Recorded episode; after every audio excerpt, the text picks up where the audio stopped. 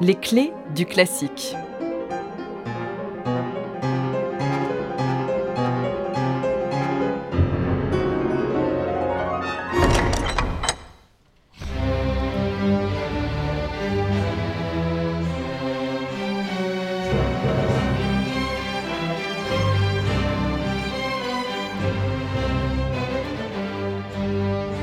Juin 1941. L'armée allemande franchit la frontière russe. L'Union soviétique entre en guerre.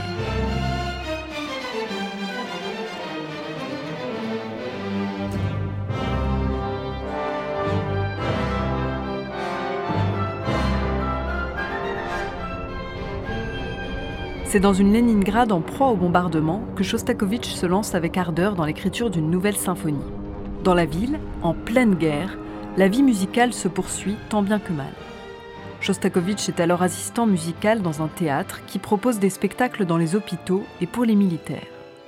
Il est ensuite mobilisé comme pompier, tout en poursuivant l'écriture de sa septième symphonie.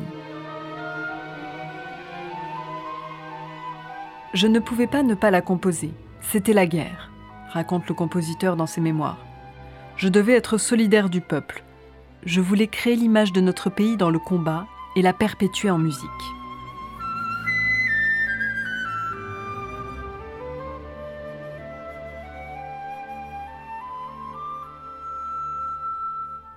En octobre, Shostakovich est évacué de Leningrad, assiégé par les Allemands. Il a déjà écrit les trois premiers mouvements de sa symphonie.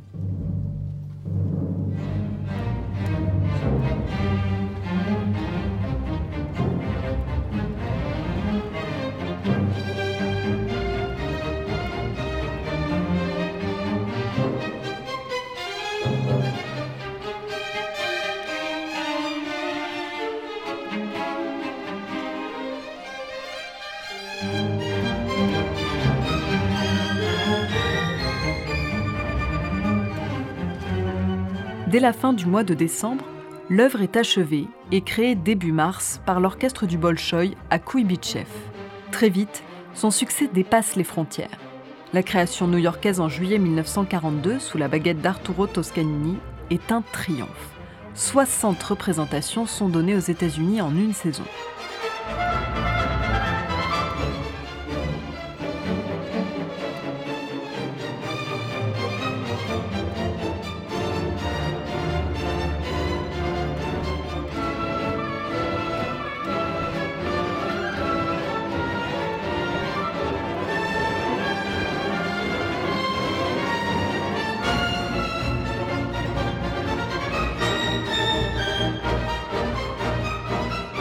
Beaucoup ont considéré cette septième symphonie comme un acte de résistance contre l'invasion nazie. Très vite, Staline et les soviétiques en font un instrument de propagande, l'un des symboles de la Grande Guerre patriotique.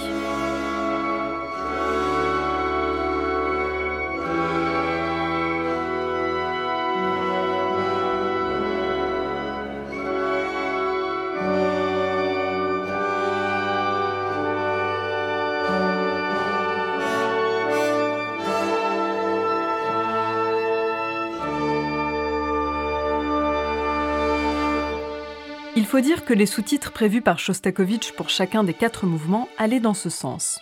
La guerre, souvenir, les grands espaces de ma patrie et la victoire. Mais le compositeur les supprima par la suite. Shostakovich donne une autre vision des faits dans ses mémoires. Je ne suis pas opposé à ce qu'on l'appelle Leningrad, mais il n'y est pas question du siège de Leningrad. Il y est question du Leningrad que Staline a détruit, et Hitler n'a plus eu qu'à l'achever.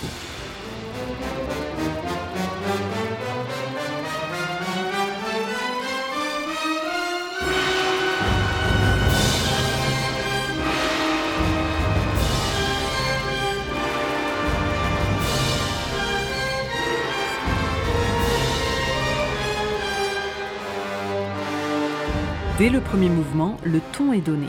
La symphonie s'ouvre par un thème énergique et vigoureux sur un rythme de marche en écho à l'invasion allemande. Le climat change progressivement. Un roulement de tambour s'installe en fond. Peu à peu, des discordances interviennent. La musique s'assombrit, se teinte de couleurs funèbres. À propos du deuxième mouvement, noté moderato, Shostakovich nous dit C'est un intermezzo lyrique, assez doux, Contrairement au premier mouvement, il n'a aucun programme. Il y a une pointe d'humour. On ne peut continuellement tenir l'auditoire en état de tension. Un humour qui s'exprime surtout dans le premier thème, assez sarcastique, donné au violon.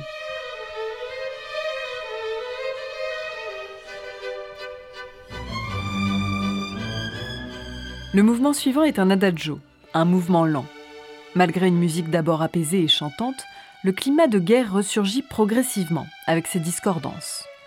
Selon André Lischke, les forces en présence ne sont plus seulement celles de l'envahisseur. Face à elles se dresse le peuple en lutte. Mais peu à peu, la sérénité revient.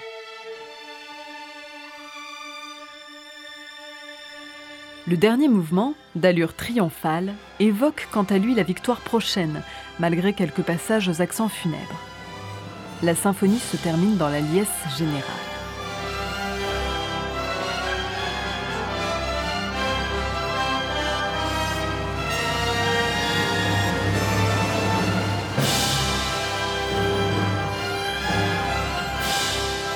Cette septième symphonie, la plus longue de Shostakovich, inaugure le cycle des symphonies de guerre.